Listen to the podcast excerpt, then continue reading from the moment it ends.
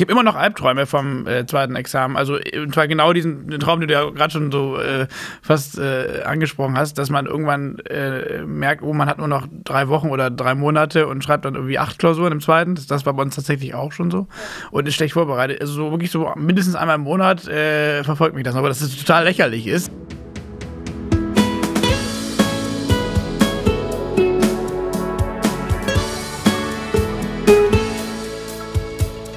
Brezeln und Wein, der Podcast für die ehemaligen der Bucerius Law School. Liebe Zuhörerinnen und Zuhörer, ich begrüße euch ganz herzlich zu unserer achten Folge des Podcasts äh, Brezeln und Wein. Heute habe ich bei mir Herrn Dr. Sebastian Navi, aka äh, The Notorious Nabi. Jeder kennt ihn. Lieber Navi, tausend Dank, dass du heute hier bist. Gerne. Hallo Laura. und ähm, first things first, wir würden unter normalen Umständen eine Flasche Eden Rock öffnen und gute alte Erinnerungen an unsere Studium Generale Zeiten, aber Sebastian hat aus einem mir nicht erklärlichen Grund äh, entschieden, seinen eigenen Wein mitzubringen. Deswegen, Nabi, go for it. Ja, ich mach den erstmal auf und Ja, dann das- äh, versuch's zumindest. Ja. Moment. Du kannst die Ärmchen runterdrücken, glaube ich. Ich glaube, wow. Ah, super. Filmreif. Dankeschön.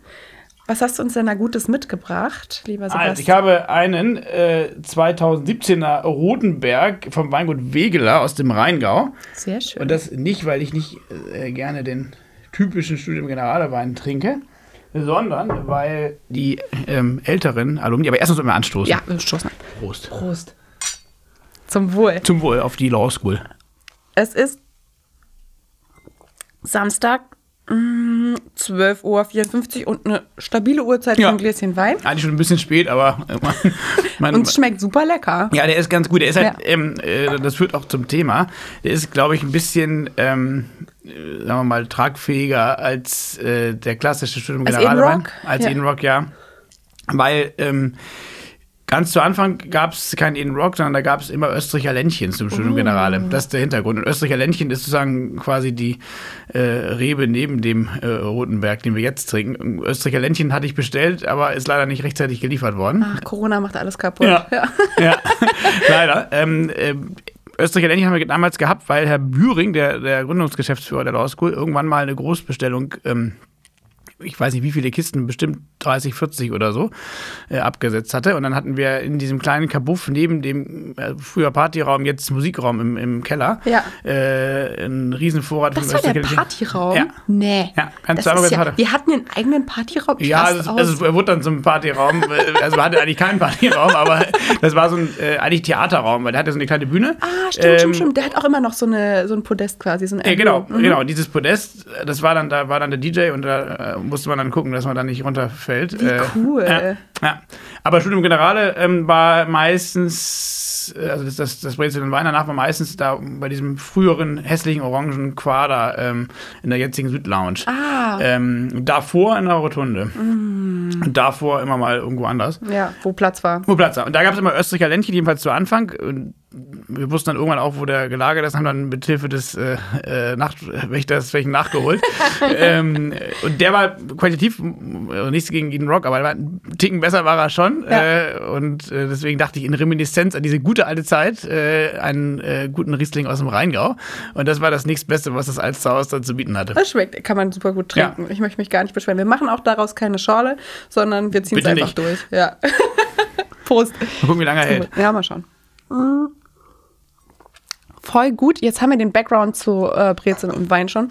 Und ähm, jetzt äh, seien wir mal ehrlich, ich kenne dich ganz gut und ich glaube, Brezeln und Wein waren für dich ebenso wichtige und Law School prägende Veranstaltungen wie für mich. Also ich habe super viele Leute da kennengelernt, super viele gute Vorträge gehört, manchmal auch richtig schlimme Sachen erlebt und dann Ja. das danach äh, besprochen. Auf jeden Fall auch Leute aus allen Jahrgängen kennengelernt und so mit die lustigste Zeit gehabt, weil Studium Generale bei uns ja auch noch eine sehr entspannte Sache einfach war. Man ist einfach hingegangen zu allen Sachen, die man, für die man sich interessiert hat und hat danach, ähm, BAföG-bedingt war das bei mir auch zwingend geboten, einfach viel Wein und Brezeln zu sich genommen.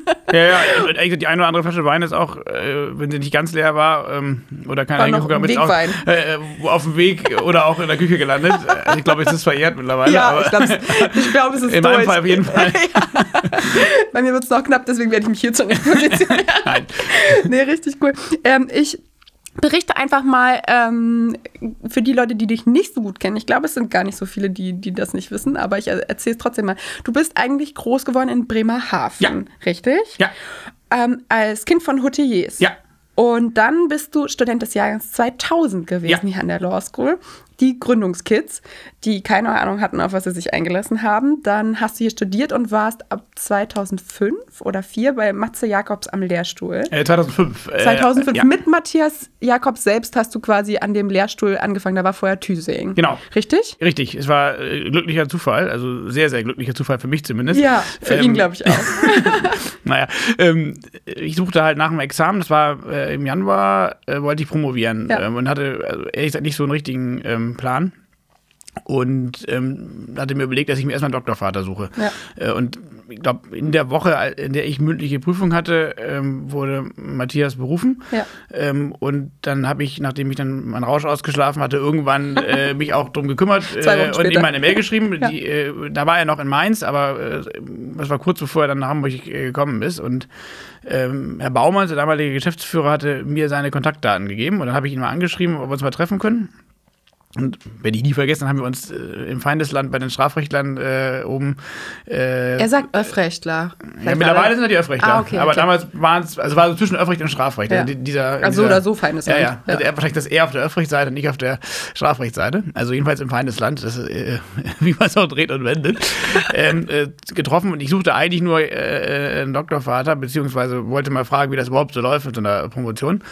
Und dann meinte äh, Matthias, er sucht vor allem auch noch wissenschaftliche Mitarbeiter. Und da hatte ich äh, nie drüber nachgedacht, ob das überhaupt was für mich äh, wäre, weil ich auch nie am Lehrstuhl als studentische Hilfskraft oder so arbeiten äh, äh, konnte oder durfte.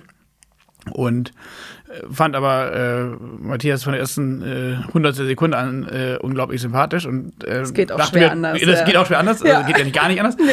Und ähm, habe dann gesagt, ja, ich habe auch keinen Job, also ich hatte gar nichts. Ähm, ich hatte irgendwie so überlegt, dann Ja. arbeitest du irgendwie in der Kanzlei nebenbei, das ist ja nicht verkehrt. Äh, und aber fand das dann gleich sehr interessant, auch so ein, so ein Lehrstuhl, dann, der dann neu besetzt, das, das mitzuerleben, wie das sich dann so entwickelt und so. Und ja, dann habe ich da, äh, ich glaube im Frühjahr 2015 war das. Ähm, 2005. müsste So, ab, ab, fünf, äh, fünf, ja, Ja. natürlich. Schön wäre es, wenn wir noch so jung wären. ähm, das ist eben so April, Mai oder so. Cool. Dann warst du da am Lehrstuhl. Danach hast du, da komme ich später natürlich nochmal aus ganz eigenen Gründen äh, drauf zurück. Äh, dann warst du, danach hast du Ref gemacht hier in Hamburg und dann warst du ein bisschen mehr als sechs Jahre bei Freshfields. Ja. Im Arbeitsrecht auch hier am Hamburger Standort, bis du da äh, Principal Associate warst. Und dann hast du ähm, dort die sozusagen alles abgebrochen, gekündigt und dich selbstständig gemacht. Du hast Neuwerk gegründet und ich glaube, ihr wart seit dem 01.01.2016 Ja. offiziell am Markt, zusammen mit anderen ähm, Freshfields Anwälten und einem Roxin-Anwalt und ihr habt ein, äh, ihr habt ein neues Konzept gewagt und eine Full-Service-Boutique angeboten, was es so in dem Format jedenfalls nicht groß bekannt gab und in der sozusagen auch auf dem Spezialisierungsniveau, ihr wart ja alle schon mit viel Berufserfahrung, also jedenfalls ordentliche Spezialisierung seid ihr da an den Start gegangen. Und in den letzten äh, vier Jahren ist Neuwerk extrem gewachsen. Ihr seid mittlerweile, ich glaube, fast 15 Berufsträger. Nee, 20. 20, Äh, seit, Wahnsinn. seit September sind wir 20. Mega Ja. cool. 20 Berufsträger war meine letzte Info noch sogar Ja, ja, das schon outdated. noch Hab falsch nicht nachgezählt, genau. hab, hab noch nicht nachgezählt. Und ähm, hast sozusagen da den, den Schritt gewagt und eine Kanzlei gegründet. Wie, wir gehen mal ganz an zum ersten Hm. Schritt zurück. Wie bist du auf die Idee gekommen, als Abiturient in Bremerhaven, dich für ein Bildungsexperiment wie eine private Hochschule im Recht anzumelden? Was ist da passiert? So, und was haben deine Eltern gesagt? Äh, Meine Eltern fanden das äh, total gut. Mhm. Ähm, die haben mich sogar ehrlich gesagt dazu gebracht, dass ich mich an der Bezirkslauskel beworben habe. Ähm, Ach, krass. äh, Und zwar, ähm, also Gastronomie fand ich jetzt nicht uninteressant, aber ähm, so die klassische alte Hotellerie, wie sie auch meine Eltern die geliebt haben, die, ähm, das merkte man damals schon. Und wenn man jetzt so die Motel Ones dieser Welt sich anschaut, merkt man es noch deutlicher. Die war so jetzt jedenfals im kleineren Format einfach äh, äh, aus der Zeit gefallen. Und ähm, deswegen habe ich recht früh mir überlegt, was ich eigentlich so anderes machen kann. Und meine Eltern haben immer gesagt, geh bloß nicht äh, in unsere Branche, sondern mach was Richtiges. Ähm, ich habe dann recht früh entschieden, dass ich Jura studieren will. Habe auch recht früh entschieden, bevor es die Law School gab, jedenfalls bevor ich sie kannte, dass ich in Hamburg Jura studieren will, weil aus Bremerhaven ist Hamburg so die, die nächstbeste Großstadt, die man natürlich als äh, Bremerhaven-Abiturient schon total cool fand. Mal war man dann ja doch irgendwie Ja. da. Und hatte schon einen, einen Schulfreund als Mitbewohner, mit dem äh, ich verabredet hatte, dass wir hier eine WG aufmachen. Und ähm, da stand alles schon im Prinzip fest. Und dann ähm, äh, wurde ich auf die Buceros Law School aufmerksam und da haben dann meine Eltern mich tatsächlich ähm, bestärkt, mich da mal zu bewerben, weil ich eigentlich nie vorhatte, auf einer Privathochschule zu studieren. Und haben gesagt, mach das doch mal oder probier das doch mal. Und wenn du angenommen wirst, kannst du ja mal anfangen. Und wenn das ähm, dir nicht gefällt, dann ähm, kannst du auch ohne weiteres wieder aufhören. Dann machst du das, was du eh machen wolltest, nämlich an einer staatlichen Uni Ja. Jura studieren. So, so, das habe ich dann gemacht. Ja. Und also war dann aber ähm, so vom ersten Tag an, äh, an dem ich das hier so erlebt habe, also jetzt gerade schon beim Auswahltest, äh, wo halt wahnsinnig viel Mühe man sich gegeben hat, wie heute ja auch noch um die Bewerber, äh, war ich total begeistert, so was, was man da so vorhat. Und bin dann, hab dann gesagt, komm, das probierst du mal. Und dann hat hat man auch schnell gemerkt, dass das irgendwie, also mir hat es gut gefallen von, vom ersten Tag an. Jetzt gerade wegen so dieser kleinen Gruppe mit vielen coolen Leuten und deswegen habe ich dann also eigentlich keinen Gedanken mehr verschwendet, das nicht fortzusetzen, dieses Bildungsexperiment. Wie waren denn deine ersten Tage hier an der Law School, als du auf den Campus gekommen bist? Es Also war das- doch hier noch das totale, äh, das totale Ghetto, oder? Also war auch alles kaputt, alles Ja. eine Baustelle. Also es war, war viel Baustelle. Es gab diesen äh, ominösen äh, blauen Wellblech-Container, da wo jetzt das große Vorlesungszelt äh, provisorisch Das steht, das Corona-Vorlesungszelt. Corona-Zelt steht, oder, Ja. oder in guten Zeiten das Hansewiesen-Zelt. Ja. oh Gott. Ja, Ja. 2023, ganz sicher. Und ähm, das fiel aber gar nicht auf, dass das so, ähm, dass das jetzt so provisorisch ist. Man guckt ja immer so aus heutiger Sicht zurück und denkt, wow, was war das damals alles äh, äh, schäbig. In Wirklichkeit, wenn man ähm, aus einer kleineren Stadt kommt äh, und dieses damals schon imposante botanische Institutsgebäude sieht, ähm, und diese ganzen tollen Leute äh, äh, erlebt, wie sie sich da vorstellen, diese Idee der Law School verkaufen, denkt man da gar nicht so drüber nach, so was man sich da eigentlich einlässt. Wie waren die ersten Tage?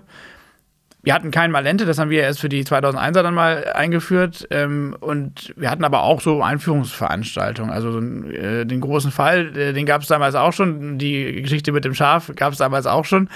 Ähm, und ähm, dann gab es auch Einführungspartys und äh, das, das war dann, glaube ich, im Wesentlichen nicht so anders äh, ähm, im Vergleich zu heute.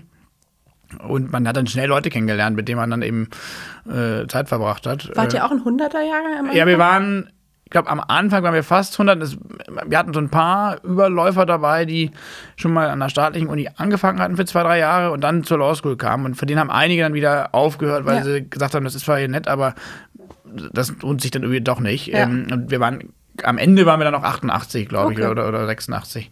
Aber wir haben mit ungefähr 100 angefangen. Und in welcher Verbindung stehst du zu deinen äh, Studienfreunden von damals? Also wirklich der erste Jahrgang. Also super enge Verbindung, äh, im- immer noch. Also ich, dieses lebenslange Band, ähm, ähm, das hält tatsächlich. Mit ganz vielen bin ich noch eng befreundet. Also mit Matthias Beukert äh, bin ich jeden Tag zusammen in der äh, Kanzlei, der ist ja auch Partner bei uns. Ja.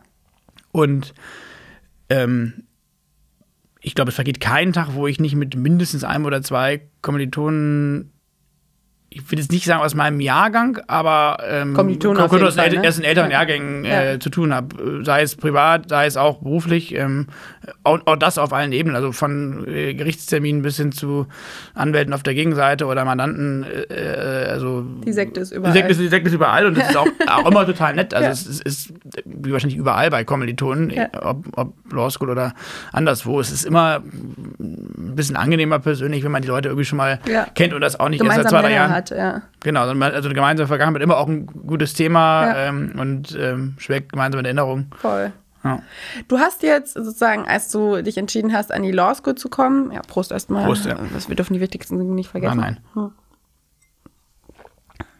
Ähm, als du an die Law School gekommen bist, war das ein Aufbau, danke, ähm, war das ein Aufbau eines neuen Projekts. Also es war ja, ich habe ähm, eben mit Christine Pfeffer gesprochen, die mir auch davon erzählt hat, wie, ähm, wie viel dort passieren musste und passieren konnte und wie viel Gestaltungsspielraum auch man noch hatte. Wir haben jetzt gerade Malente eingeführt. Das war aber sozusagen eine klassische Gründungssituation eigentlich. Dann ist dir Matze in die Arme gelaufen, mit dem ich auch über euer erstes Treffen gesprochen habe.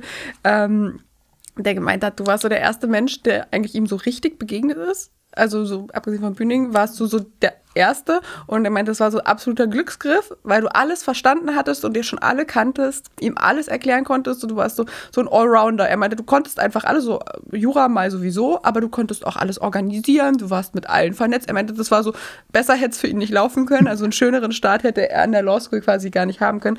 Aber da hast du auch was mit aufgebaut, nämlich den Lehrstuhl dann hast du dich entschieden, als, das war ja, glaube ich, sogar schon im Vorjahr, ähm, mhm. hast du dich entschieden, als dein Studium rum war, stopp, so kann es jetzt nicht enden und hast mit deinen Kommilitonen zusammen den Alumni-Verein gegründet, deren, dessen erster Präsident du lange warst. Und dann hast du dich nach Freshfields entschieden, so ist es Zeit, den, mhm. eine eigene Kanzlei zu gründen. Würdest du dich als risikoaffin beschreiben? Mhm. Eigentlich gar nicht. Also ich, äh, eigentlich überhaupt nicht. Kann das ich hört sich nämlich so an. Nee, also ich, ich glaube, ich, also ich habe Spaß daran, Sachen irgendwie mit aufzubauen. Das auf jeden Fall. Ja. Ähm, aber ich glaube, ich bin gar nicht so risikoaffin. Ähm, auch nicht risikoavers, aber ich glaube, in allen Situationen war das ähm, so nüchtern betrachtet eine relativ sichere Geschichte. Also nicht der Start bei der Law School, wie gesagt, im schlimmsten Fall wäre ich nach äh, einem halben Jahr, gegangen, hätte ich das gemacht, was ich eh hätte machen wollen. Ja. Ähm, so ein, ähm, obwohl ich da nie drüber nachgedacht habe, nachdem ich hier angefangen habe. Ähm, und beim, beim Lehrstuhl äh, hatte ich einfach ein super gutes Gefühl. Und aber auch da, wenn man jetzt irgendwie nach einem halben Jahr gemerkt hätte, oh, so eine, das ist es irgendwie doch nicht, äh, oder irgendwie Lehrstuhlarbeit bringt doch keinen Spaß, da hätte man ja auch wieder aufhören können. Und der Alumni-Verein, den haben ja, also den haben ja ganz viele gemeinsam gegründet. Das war, da war gar nicht so irgendwie Sorge von einem Risiko. Ähm, bei uns im Kopf, glaube ich, sondern wir hatten eher so die Sorge, dass umgekehrt ein Risiko ähm, sich realisiert, wenn wir das nicht machen, einen Verein zu gründen, weil wir einfach merkten, es war dann so 2004, Ende 2004, Anfang 2005, machen halt die ersten aus unserem Jahren Examen und sind dann möglicherweise sehr schnell weg vom Campus. Und wir wollten halt einfach sicherstellen, dass wir eine Struktur haben, um äh, die Leute langfristig an die Hochschule zu binden oder um uns untereinander auch langfristig äh, auszutauschen. Also das war ja, das war ja so Risikovermeidung. Und ja. mh, dann bei der Kanzleigründung, also man kann ja sagen, jede Unternehmensgründung ist irgendwie ein Risiko, aber das, ähm, also Kanzleien sind ein super altes Geschäftsmodell. Klar, wir haben, hast du ja gesagt, wir machen eine ähm, Full-Service-Boutique. In Frankfurt gibt es schon Kanzleien oder gab es damals schon diese, sowas ähnliches mit etwas anderer Zusammensetzung gemacht haben. Also ganz, ganz, ganz neu war es auch nicht. Mhm. Ähm, und generell, jemand, der eine Kanzlei gründet, investiert ja nicht viel Kapital. Also jeder ähm, Startup-Unternehmer, der eine App programmieren lässt oder äh, einen E-Commerce-Shop aufbaut und Waren einkauft oder jeder Gastronomieunternehmer, der ein Restaurant äh, ja. äh, gründet, muss viel mehr Kapital einsetzen als wir. Also wir haben nur human Kapital. Euch einfach dahingesetzt ja, und was gemietet. Genau, wir haben, wir haben, wir haben, wir haben Kredit aufgenommen, äh, um die Möbel zu finanzieren, um die ähm, erste, ersten paar Monate äh, der einzigen Mitarbeiterin, die wir damals hatten, ja. Gehalt zu zahlen ähm, und das abzusichern. Aber wir hätten ähm, letztendlich auch wieder aufhören können, wenn das nicht funktioniert hätte. Und ja. hätten dann nur äh, Humankapital auf Zeit investiert gehabt. Ja. Das ist schlimm genug sozusagen, wenn das dann nicht klappt, aber das war jetzt nicht besonders riskant. Ja. Okay, also nicht risikoaffin, dann hast du einfach zufällig an, in verschiedenen Phasen deines Lebens immer wieder neue Projekte aufgebaut, die aber eigentlich eine sichere Bank waren. Das wirkt nur von außen so, als hätte es ganz gut geklappt. ja, es bringt einfach Spaß, ja, ich. Also mir bringt total Spaß, Sachen mit aufzubauen. Das, also ich glaube, ich hätte an der Law School 2010 oder 2020 immer noch wahnsinnig viel Spaß. Ja. Ich glaube, dass für mich persönlich war es besser, äh, Student des Jahres 2000 zu sein. Ja, verstehe ich total. Kann ich mir gut vorstellen. Ähm, zum Alumni-Verein, weil wir im Prinzip jetzt, dass wir hier sitzen, ist äh, auf die Initiative des Alumni-Vereins zurückzuführen. Dass wir in einem Aufnahmestudio sitzen, Aufnahmestudio sitzen, ist jetzt zwar mittlerweile ausgebaut und, und da steht der Hochschule und so, aber es ist auch eine Initiative des Alumni-Vereins, ähm, die das erste Videostudio mit einer Spende finanziert hat, also der Verein das finanziert hat. Ähm, Welche Themen haben dich in den vielen Jahren, die du im Verein erst Präsident warst und dann später ja auch immer noch Vorstandsmitglied, welche Themen haben dich besonders bewegt? Was sind so Herzensprojekte, hm. die ähm, vielleicht am Anfang auf der Agenda standen und Themen, die du später wichtiger fandest? Also am Anfang ging es vor allem erstmal darum, so Strukturen zu schaffen mhm. und zu gucken, dass die Alumni und Alumni Kontakt miteinander halten können. Und wir mhm. haben ja verschiedene Anläufe unternommen, auch mit Intranet äh, das zu fördern. Ähm, damals gab es ja auch noch kein Facebook und kein LinkedIn, das darf man nicht vergessen. Also, Wahnsinn. Ja, oh Gott, das war ja, echt vor dem ja, Krieg. Ja. Ich weiß gar nicht, ob es StudiVZ schon gab, aber das war ja auch eher so ein bisschen informeller. Ähm, das haben wir jedenfalls als, als klaren Fokus damals gehabt. Und dann haben wir irgendwann angefangen, dass wir die jüngeren Studenten, die noch an der Hochschule aktiv studieren, unterstützen durch Veranstaltungsformate. Also dieses Referendariat, wie geht das? Ja. Wir hatten mal so einen Vorläufer dieser äh, äh, Veranstaltung, wie es sie heute häufig gibt, den wir Stillen statt Billen genannt ja. haben. Ähm, das haben wir recht früh dann gemacht, aber da ging es dann primär um die Förderung der Studenten und haben dann mit der Zeit, und das wenn ich aus heutiger Sicht sagen spreche, wäre das so ein Herzensthema, uns auch immer mehr Gedanken gemacht über die Entwicklung der Hochschule und wie wir als Alumni, ähm, Alumni die mit beeinflussen können. Und Videostudio oder Tonstudio ist ein super Beispiel. Ich bin, als ich hier vorhin reingekommen bin, total ähm, geflasht gewesen, was für ein krasses äh, Studio hier jetzt mittlerweile steht, weil ich mich noch, noch erinnere, wie vor, weiß ich, drei, vier Jahren oder so, als wir da den ersten Auftrag gemacht haben, da war das schon irgendwie beeindruckend. Da musste man noch Leute prügeln, dass sie äh, da mal als ähm, als Redner mit, reinkommen. Äh, genau, Videos, als Versuchskaninchen ne? hätte ich es negativ, ja, ja. also als, als Vorbild, äh, ja. ich glaube, Professor Faust hat mir damals begeistert, als einer der ersten ähm, da was aufzunehmen. Und jetzt, äh, wie ich hörte, ist das Studio quasi, äh, also jedenfalls in den normalen Bürozeiten fast ausgebucht. Äh, das ist total beeindruckend. Aber generell eben als Verein dafür zu sorgen, dass wir vielleicht auch so ein bisschen der Stachel im Fleisch der Hochschule sind, äh, dass die Hochschule nicht müde wird. Ähm, nicht also zu verändern. Nicht zu verändern. Also, wenn man mal so diese Vereinsgrundposition äh, nimmt nicht. Also äh, immer wieder auch daran zu erinnern, dass die Law School nicht nur irgendwie tolle äh, Juristinnen und Juristen produziert, sondern ähm, dass wir auch vielleicht versuchen, die Juristenausbildung ähm, weiter als reformorientierte ja. Hochschule zu ja. ähm, ähm reformieren. Ähm, das sind so die Themen aus, aus meiner Sicht von heute, die der Verein, ähm, wo der Verein für äh, stehen sollte. Hättest du 2000 gedacht oder wahrscheinlich in deinem Fall eher 2004, dass es einfach 16 Jahre, lang, 16 Jahre danach immer noch ein Staatsexamen gibt, was über alles entscheidet, was in sechs Klausuren handschriftlich an, und dann noch danach bewertet anhand von nicht nachvollziehbaren Kriterien runtergeprügelt wird. Hättest da, du das gedacht? Damals waren es übrigens nur drei. Äh, nee, ja, was nicht so schön war, weil ich, weil ich im, im Strafrecht äh, zweieinhalb Punkte. Ich hatte drei. Ich hatte drei. Krass, ich bin offensichtlich Gewonnen. deutlich besser Verdammt. als Strafrecht. da weiß ich jetzt gar nicht, wie ich damit umgehen soll. Ähm, ja. Ich habe gar nicht drüber nachgedacht, traurigerweise. Ich damals, also ich war einer der ersten, wenn man sagen, fünf bis zehn aus, aus dem Jahr, der überhaupt Examen gemacht hat. Ähm, damals wussten wir auch noch gar nicht so, ob das mit der ähm, Law School internen Examensvorbereitung so klappt, ja, wie wir uns so das äh, auch, ne? ja. ähm, Ich habe dann drüber nachgedacht, ähm, als die ersten Ergebnisse äh, von unserem ganzen Jahrgang rausgekommen sind und man merkte, dass wir da super gut abgeschnitten haben, was ja einerseits total erfreulich war, und dann hat die Hochschule aber ja so ein bisschen kommuniziert, so hier schaut mal her, wir haben, wir haben sozusagen den Markt geschlagen und äh, haben viel besser abgeschnitten als die staatliche Uni. Was total nachvollziehbar war, aber das war so ein bisschen der, der, der, der ne? Proof of Concept, ja, genau, ja. Hat, hat, hat, alles super geklappt, auch gerade mit der äh, internen Examensvorbereitung.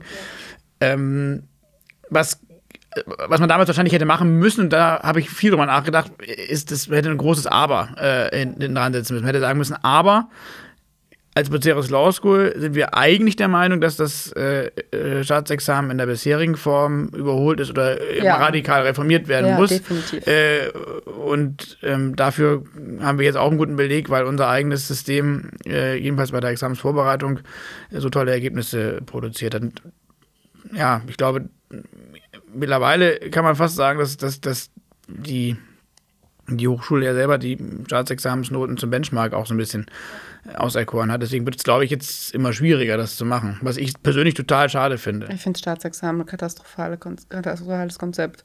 Ich finde es wirklich ja. ganz furchtbar. Fandest du das erste oder das zweite schlimmer? Ah, ich fand beides super kacke. und im zweiten, ähm, im zweiten hatte ich aber zum Glück, weil man ja so wenig Zeit hatte, darüber nachzudenken, weil man nur drei Monate sich vorbereitet mhm. hat, hatte ich nicht genug Zeit, darüber nachzudenken, wie kacke ich es finde.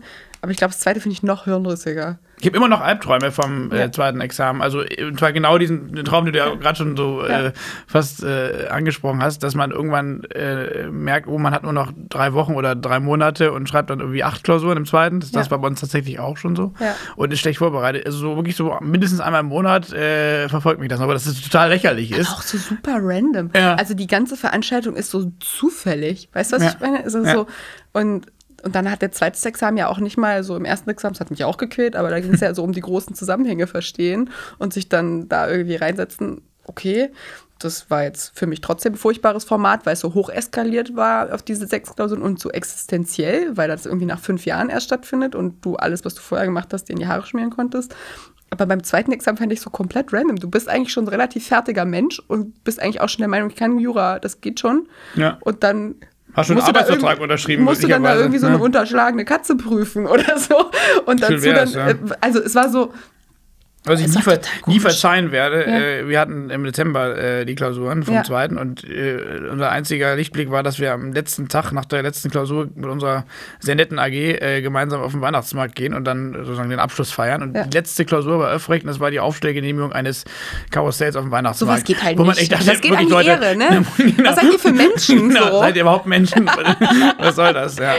Und, und, man muss auch mal sagen, gerade beim zweiten, das, ich fand das zweite schlimmer als das erste. Ähm, da wird das ja immer so bisschen äh, gerechtfertigt mit, naja, das ist aber für die Praxis wichtig. Ähm, und das so ist das, in der Praxis. Wer setzt sich in der Praxis mit einem Paarland fünf Stunden und einem Zettel und einem Stift und schreibt ein Urteil? Ja. Niemand. Ja. Ähm, und auch nicht, weil es irgendwie alles faule Menschen sind oder äh, keine schlauen Menschen sind, im Gegenteil, weil es vollkommen überflüssig ist. Man könnte so viele tolle Sachen im zweiten Examen prüfen, ja. äh, die in der Praxis tatsächlich fehlen. Ich meine, jeder, der mal einen Vormittag sich ins Arbeitsgericht hinten reinsetzt und guckt, wie viele äh, Anwälte Schwierigkeiten haben, einfachste Klaganträge zu formulieren, die nur am Rande vielleicht mal mitgeprüft werden kann das bestätigen. Total.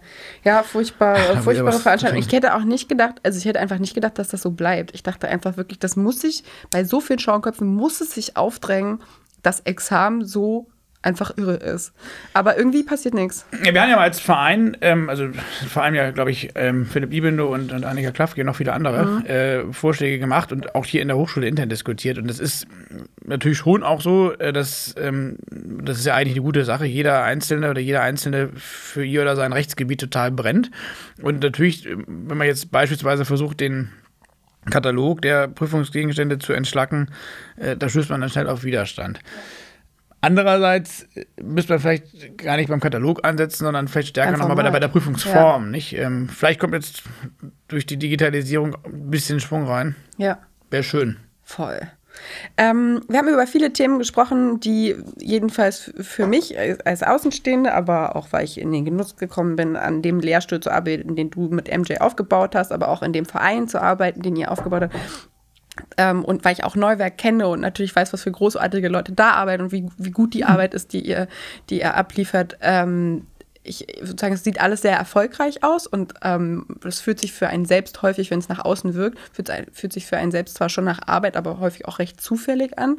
ähm, hast du ein Projekt, wo du sagst, das ist echt mal richtig schief gegangen? Bestimmt. Ähm, also sozusagen, du träumst noch schlecht vom Examen. Ja. Examen hängt mir auch nach tatsächlich. Ich finde es auch, fand es irgendwie auch eine recht traumatische Veranstaltung irgendwie, auch wenn so am Ende alles okay war, aber es hat sich nicht gut angefühlt. So. nee, äh, er hat sich, hat sich, äh, nee, fühlt sich auch immer noch nicht gut an, obwohl mhm. das jetzt an sich gar nicht schlecht gelaufen ja. ist oder so, aber also die bestimmten Projekte, die total schlecht gelaufen sind, ähm, man denkt ja immer über die guten Sachen nach. Und man hat natürlich als Jurist, muss man auch sagen, vielleicht auch das Glück, dass man immer wieder ähm, flexibel genug ist, ähm, sich Sachen zu suchen oder Nischen zu suchen, wo es halt gut funktioniert. Ja. Ich meine, wenn man jetzt eine Kanzlei äh, anfängt ähm, äh, zu gründen mit, mit vielen anderen, ähm, da, die kann sich in ganz viele Richtungen entwickeln äh, und auch in ganz viele positive Richtungen entwickeln. Ja. Es gibt ja nicht die eine das eine Erfolgsmodell, was für alle Anwaltskanzleien irgendwie äh, maßgeblich ist.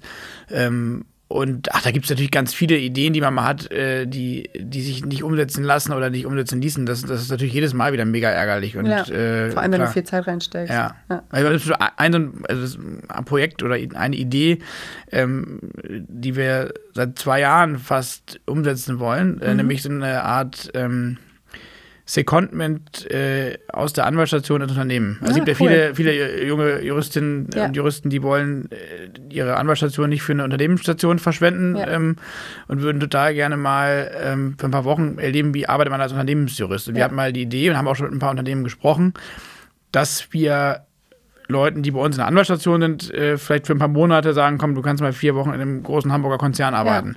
Das lässt sich natürlich momentan überhaupt nicht umsetzen Ja. äh, durch Corona. Und auch generell ist es so, ne, es gibt so viele Themen, die man äh, auch gerade im Kanzleimanagement hat, dass man jetzt das nicht mit äh, Priorität Nummer eins verfolgt. Und da denkt man jedes Mal, man hat so eine riesen Liste an Ideen und Vorschlägen und setzt kaum was davon um. Das ist jedes Mal wieder, oh. Ja. äh, Killt den Vibe. Ja, killt den Vibe oder ist, ist, Ja. äh, findet man dann irgendwie als, äh, nicht als Niederlage, aber als, als un, unbefriedigend ja. oder Rückschlag. Ja, Ja, ja. ja, Ja, absolut. total. Und das, also, also es gibt vielleicht nicht den einen großen, aber ganz viele kleine äh, äh, Rückschläge. Ähm, du hast gerade schon über die Referendare gesprochen, die bei euch ausgebildet werden.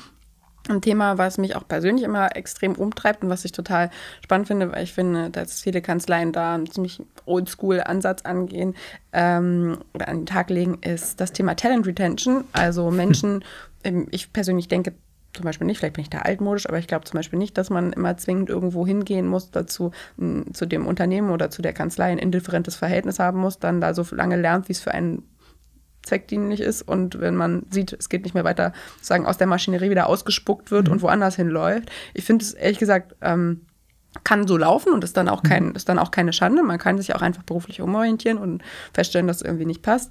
Aber dass der Ansatz ist, dass man Menschen an sich bindet und dass das sozusagen in, ähm, ja, irgendwie eine symbiotische Beziehung ist, dass auch die Menschen bei einem wachsen können als Mitarbeiter und ähm, dass davon auch das Unternehmen sehr profitiert, weil es zum Beispiel Fachwissen und Fachkräfte hält. Das ist ein Thema, was mich total umtreibt. Also einmal bei uns Juristen, aber auch auf allen anderen Ebenen.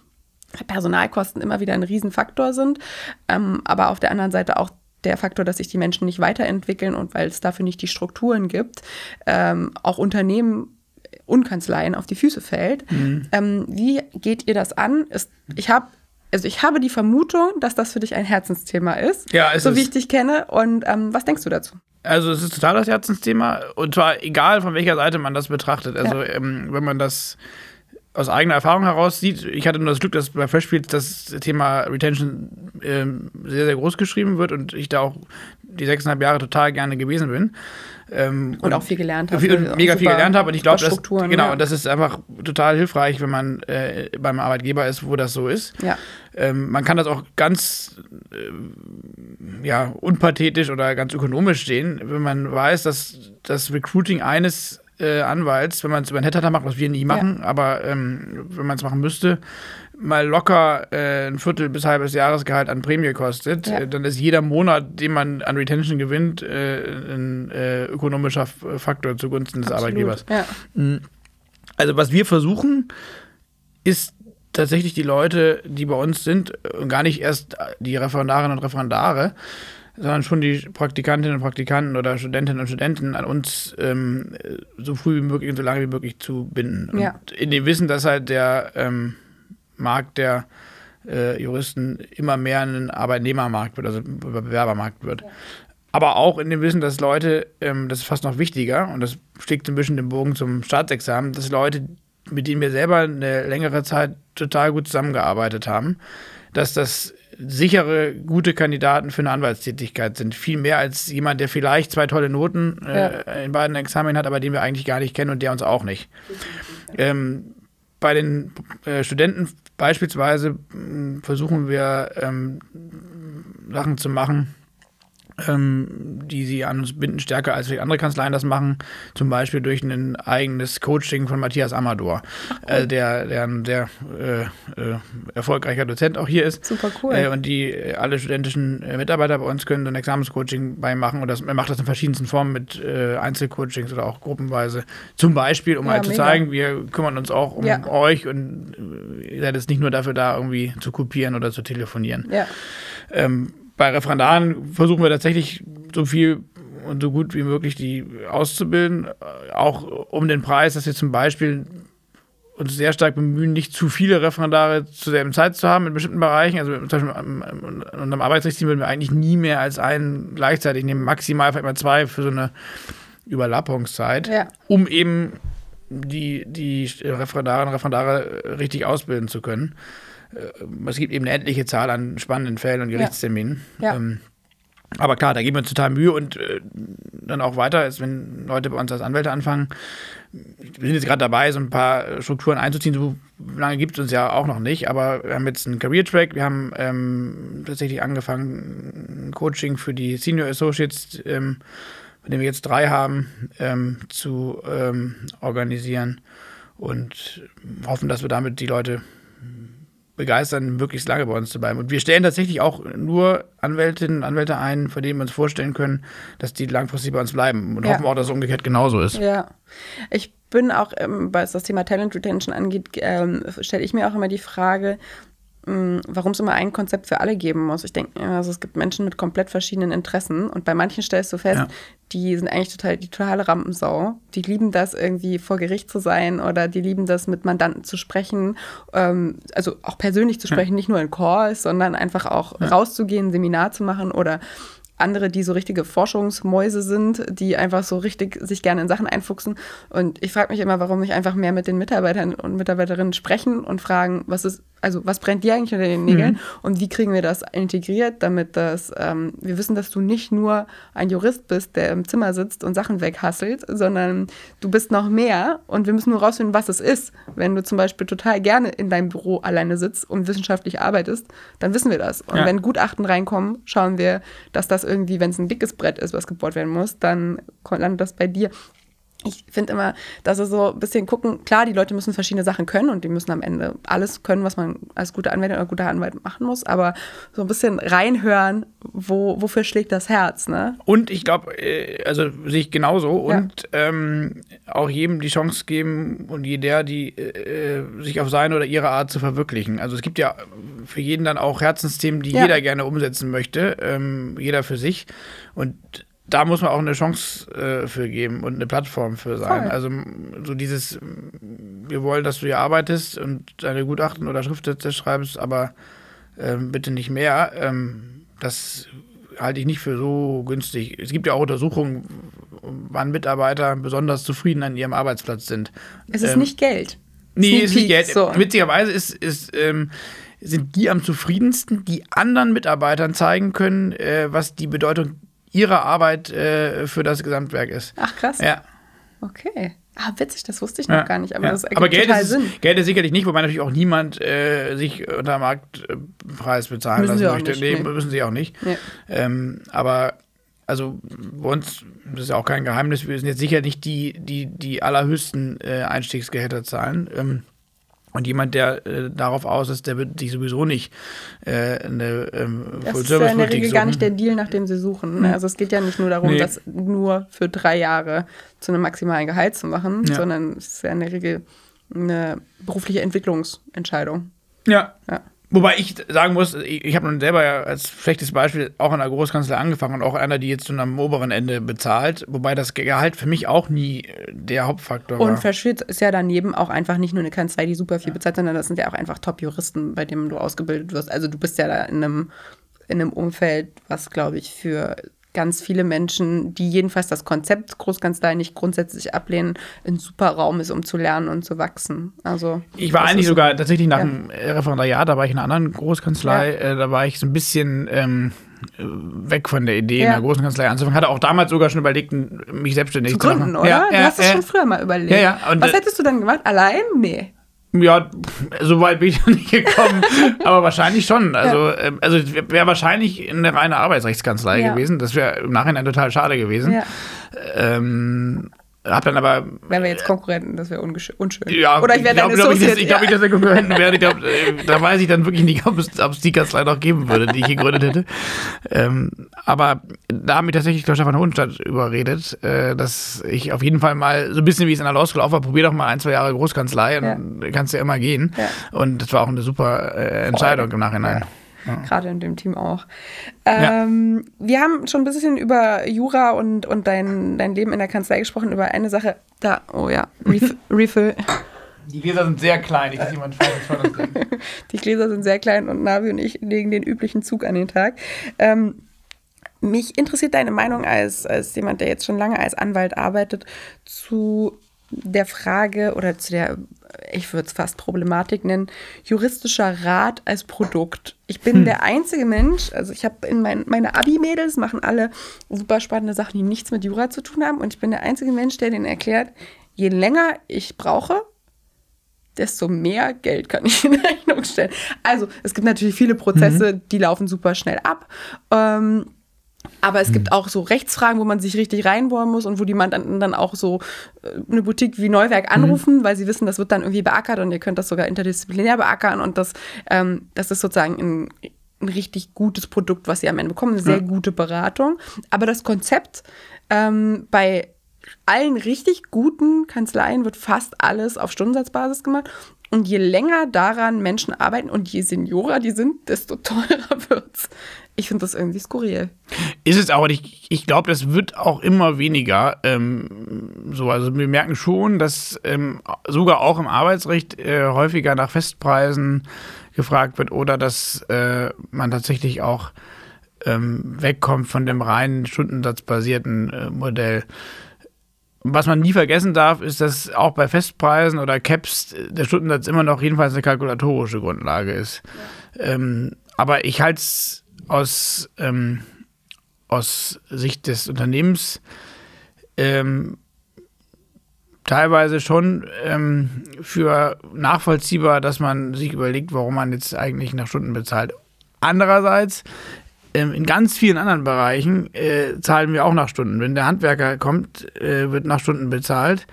Und wenn ähm, man äh, zum Friseur geht, letztendlich äh, in gewisser Weise auch klar ist das Produkt Haarschnitt äh, in irgendeiner Weise ähm, mit dem Festpreis belegt, aber dahinter steckt natürlich kalkulatorisch eine gewisse Zeit, die das Personal in Friseursalon braucht. Ja, aber du weißt wenigstens, auf was du dich einlässt. wenn du Ja, da unten klar. Also ich glaube, ich glaube, ich glaube, das ist ein guter Punkt. Ich glaube, gerade in den Bereichen, wo man sozusagen vollkommen äh, frei darin ist, Geld auszugeben als Unternehmen, wird man immer mehr gucken, dass die ähm, Mandanten am Ende äh, nicht mehr so einverstanden sind damit, dass sie ein reines äh, stundenbasiertes äh, Abrechnungsmodell akzeptieren. Ja, Und ich glaube, das wird weniger werden. Das wird weniger werden, Ja, das, man kann, das nehmen wir unsere anderen Ja, Bereiche, das nehmen wir ja. Arbeitsrecht, nehmen wir so eine typische äh, Restrukturierung auf Ja. Arbeitgeberseite. Ähm, da wird es ohne weiteres machbar sein, das haben wir auch schon erlebt, dass man nicht sagt, wir rechnen jetzt jeden Gerichtstermin nach Stunden ab, sondern wir sagen pro Fall so und so viel. x Euro, Ja. wenn es im Gütetermin oder bis dahin erledigt wird und y Euro, wenn es sich erst im Kammertermin ja. erster Instanz erledigt und so weiter. Wir machen ja auch in unserer Kanzlei Arbeitnehmervertretung und da wird ganz oft ähm, nach RVG abgerechnet. Äh, und ehrlicherweise ist das, wenn das sich einigermaßen äh, zügig erledigt, ist das sehr viel lukrativer als ähm, auch sehr hohe Stundensätze. Ja. Muss man vielleicht fairerweise auch dazu sagen. Ähm, Ja. Also Festpreise oder Caps heißen noch nicht mal unbedingt. Ähm, Caps vielleicht schon eher, dass man jetzt am Ende billiger äh, fährt als, als Mandant, beziehungsweise in dem Fall als Versicherung. Ja.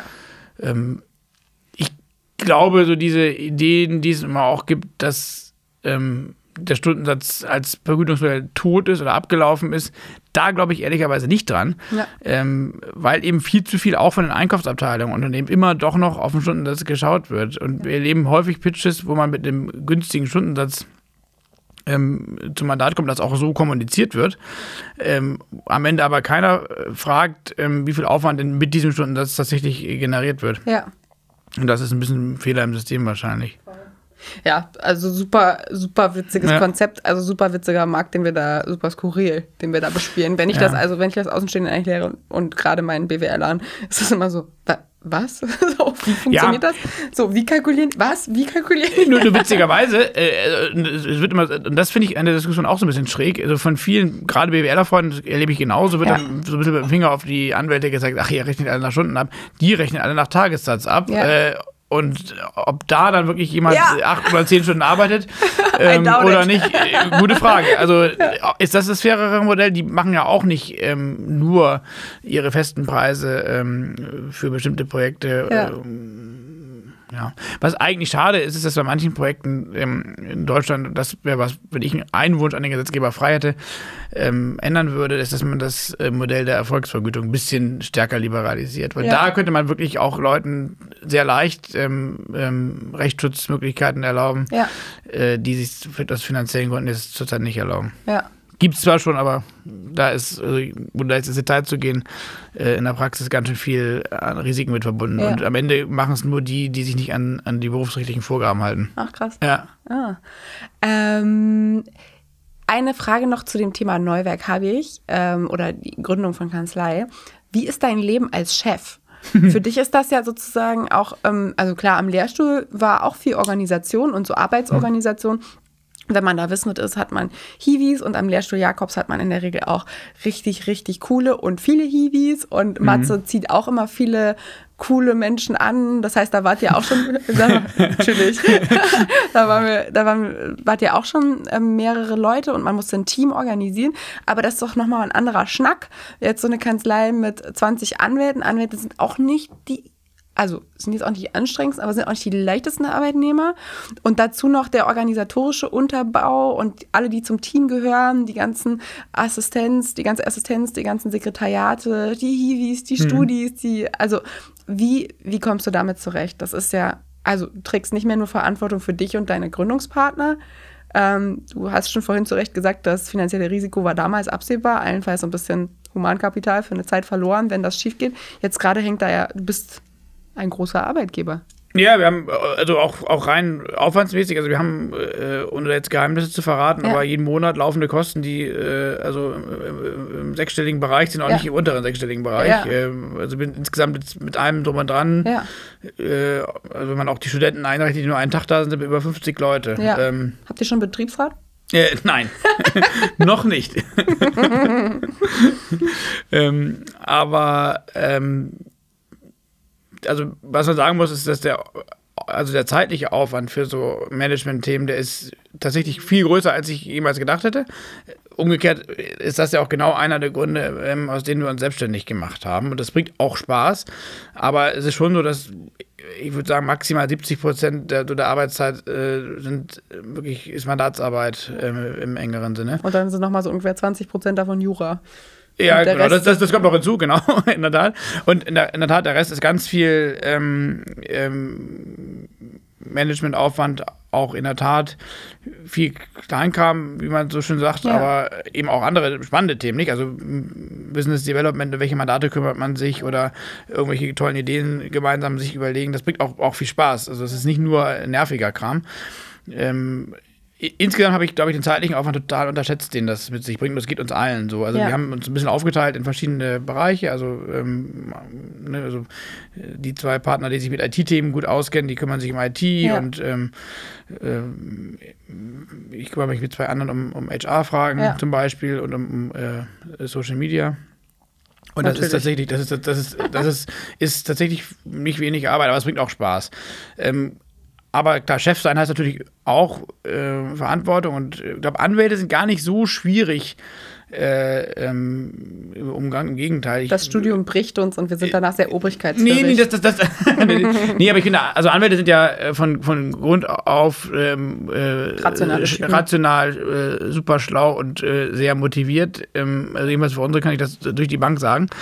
Und ähm, das bringt total Spaß. Und also jedes Gespräch mit einem unserer Anwälte ähm, äh, ist, ist meistens toll, weil irgendeine gute Idee oder irgendein, irgendein, kluger Gedanke dabei rauskommt für Ja. einen äh, oder eine von uns äh, Beteiligten. Ähm, aber ist natürlich bei, bei 50 Leuten immer auch äh, immer jemand dabei, der vielleicht nicht so zufrieden ist, Ja, äh, gar nicht klar. auf Anwaltsebene. Ja. Ähm, oder wo einfach viel Aufwand ist. Und also das kann auch einfach sein, dass man in einem Einzelfall, weil man jemandem äh, helfen möchte, Ja. einen riesen Aufwand mit dem Steuerberater hat, um zu klären, wie man eine Werkstudentenbeschäftigung gerade noch so Ja. legal organisieren Ja. kann, dass es äh, äh, Stets äh, legal. äh, Genau, natürlich. Äh, dass es halt eben äh, optimiert wird für den Mitarbeiter. Und das, das, sind so ist- Sachen, mit denen du wahrscheinlich vor zehn Jahren nicht gerechnet hast, dass Nee. das sich in deinem Alltag auch beschäftigt. ne? Nein, nein, nein, ich nein. weiß, kann Oder schwierige vorstellen. Gespräche, also äh, dazu führen auch, äh, zählen auch schwierige Gespräche, die man Ja, vielleicht mit, mit Mitarbeitern mal führen muss. Und die ja sozusagen, wenn man das für einen Mandanten macht, wahrscheinlich auch gar nicht so krass anstrengend sind. Aber wenn Mhm. man das in deinem eigenen Laden macht, ist das natürlich ein ganz anderer Schnack. Es ist viel, also ein schwieriges Mandantengespräch fällt mir viel leichter als ein schwieriges Gespräch mit einem Mitarbeiter. Und du bist auch ein harter Hund. Ich habe ja mit dir jetzt lange zusammengearbeitet im Alumni-Verein. und ähm, truth be told für alle Zuhörerinnen und Zuhörer, die Navi nur als gute Laune-Pärchen und äh, Partytier kennen. Navi kann auch ganz anders. Äh, es gibt äh, Sebastian, der über Umstände unerfreut sein kann und dann definitiv seinen Punkt macht. Ne? Ja, Ja. Äh, wobei das auch, auch vielleicht eine Sache ist, die ich lernen musste und immer Aber ich, lernen ich würde muss. sagen, du kannst es gut. Ja, wobei vielleicht manchmal auch, äh, vielleicht schieße ich manchmal dann auch übers Ziel raus. Nee, äh, aber das ist schon okay. äh, also wenn man mal so eine Umfrage macht, wäre das wahrscheinlich nicht so ein klares Ergebnis. aber das ist auch eine Sache, die man lernen muss, nicht wie man eben, ähm, das ist vielleicht nicht, ähm, wenn man zu viel äh, will oder äh, unangemessen energisch ist, dass das äh, einen überhaupt nicht weiterbringt. Ähm, und das also, merkt man, wenn man jetzt ähm, in einer eigenen Kanzlei ist, glaube ich, merkt man das noch viel schneller, als Ja. wenn man irgendwo als angestellter Anwalt ist. Klar. Absolut. Ja, Ja. super spannend, super cool, dass sich Neuwerk so entwickelt hat. Ich freue mich Mhm. darüber riesig. Ich freue mich über jede Einstellungsinfo, die ich bekomme. Und ähm, alle Menschen von denen, die ich kenne, die bei euch anfangen, sind auch immer richtige Goldkinder. So soll es bleiben. Das heißt, genau, ich drücke dir genau dafür auch weiterhin die Daumen. Wir sind jetzt schon am Ende unserer Zeit angekommen, aber ich habe noch eine letzte Frage. Du bist als Hotelkind groß geworden. Was für ein Hotel war das, was deine Eltern betrieben haben? Oder ich weiß gar nicht, ob die mehrere hatten. Ähm, und was ist eine kalte Abreise? Ich weiß genau, wo du diese Frage her hast.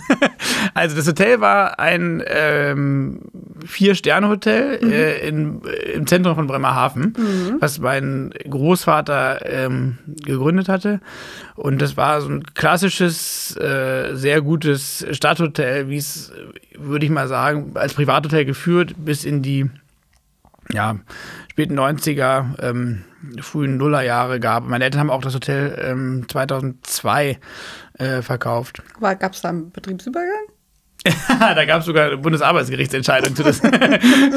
ähm, das wird wahrscheinlich den Blog hier, den, den, Podcast sprengen und da müsste man einen eigenen Blog Ich habe meine machen. ganze Seminararbeit ja darüber Ach ja, stimmt, das hab ich vergessen. Ich habe meine Bachelorarbeit dazu geschrieben. Oh je. Ich kenne das, äh, Ja, also, das, das äh, Hotel von der Familie N in D. Ja. Das ist mir Ja, bekannt. das, ja, das ist äh, also lustigerweise Bundesarbeitsgericht vom 18.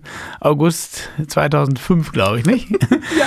In der Tat. Also äh, er hat auch, äh, ich will sagen, Rechtsgeschichte geschrieben, aber es war. Doch. Ähm, Ich würde schon sagen, es hat Wie- wie- wie- Rechtsgeschichte. wie- Also wie- unter wie- Arbeitsrechtlern äh, definitiv Rechtsgeschichte. ja, ja. Äh, also ich meine, das wurde dann auch juristisch spannend. Wobei ich damals der Auffassung war, dass das äh, BAG anders entscheiden würde, lustigerweise. Hat dann aber zu unseren Gunsten entschieden. Ähm, die, die, die Frage, ähm, ähm, wie war die Was Frage? war das für ein Hotel? Was, war das für ein Hotel? Und genau, ach so, ja. Ähm, also So war, ein gutes Haus. Es war, Gut, es das, war gute ein gutes Haus. das gute Hotel am Platz. Ich, das erste Haus am Platz würde ich Ja. natürlich immer sagen. Und Ja. die, die eigentliche Frage war, was die kalte Abreise ist. Ähm, das, äh, also die, dazu muss man wissen, statistisch gesehen ähm, sterben auch in Hotels Menschen im Schlaf. Und äh, wenn Menschen im Schlaf im Hotel sterben, dann findet man sie äh, nicht nur vielleicht erst zu spät, sondern man kommt auch nicht in deren Zimmer rein, jedenfalls dann nicht, wenn sie ihren Schlüssel in der Zimmertür von innen stecken lassen. Und es gibt das war noch vor, den, das war noch vor das, diesen ja, ja, heut- heutzutage ist es wahrscheinlich ganz anders. Heutzutage Ja. gibt's keinen. Damals gab es nur Schlüssel. Muss man, das stimmt, guter Punkt. Ja. Äh, da gab es diese schönen Schlüssel mit so schwerem Metall Mit und so einem Gummiring, mit diesem Gummi, dran, Gummi, genau. Gummi, Gummiring dran, damit, Damit damit er das die nicht Tür schlägt. die Tür schlägt. Genau, natürlich, Ja. damit er nicht die Tür äh, äh, zerletscht. Ja. ja. Und es gab äh, in Hotelschlüsselsystemen damals äh, Schlüssel für eine sogenannte kalte Abreise, weil kalte Abreise heißt, also jemand verstirbt im Hotel und wird dann sozusagen reist dann kalt ab, äh, mit dem man in die Hotelzimmer reinkommt, ähm, auch wenn von der Innenseite ein Schlüssel steckt. Ja, das ist der, das ist der Grund, warum diesen Begriff überhaupt. Äh, das ist der Schlüssel für ja. die kalte Abreise. ja, Schlüssel für die kalte Abreise. Also, Sebastian. Also nicht kalte Ente, sondern kalte Abreise. Sebastian, dieser Tag war nicht umsonst. Tausend Dank. Ich habe sehr viel dazu gelernt, echt guten Wein getrunken und ähm, ich würde sagen, wir stoßen nochmal an. Aber Ja, voll. Nabis Glas ist gerade schon wieder leer. doch nicht sein. Ja. War das erste. Ähm, ja, tausend Dank, dass du uns äh, heute besucht hast und so viel erzählt hast. Ich weiß, dass die Podcast-Hörer sich schon ewig auf den Podcast mit dir gefreut haben, weil, Prost. Prost, äh, alle immer wieder gefragt haben, wann sprichst du eigentlich mal mit Navi? Und äh, liebe Zuhörerinnen und Zuhörer, ich habe es hiermit erledigt, es war mir eine Ehre. Danke, mir war es auch eine große Ehre und äh, ja, vielen Dank, liebe Laura. War nett mal wieder mit dir zu plaudern und Wein zu trinken. Wie so oft. Ja, Prost. Prost.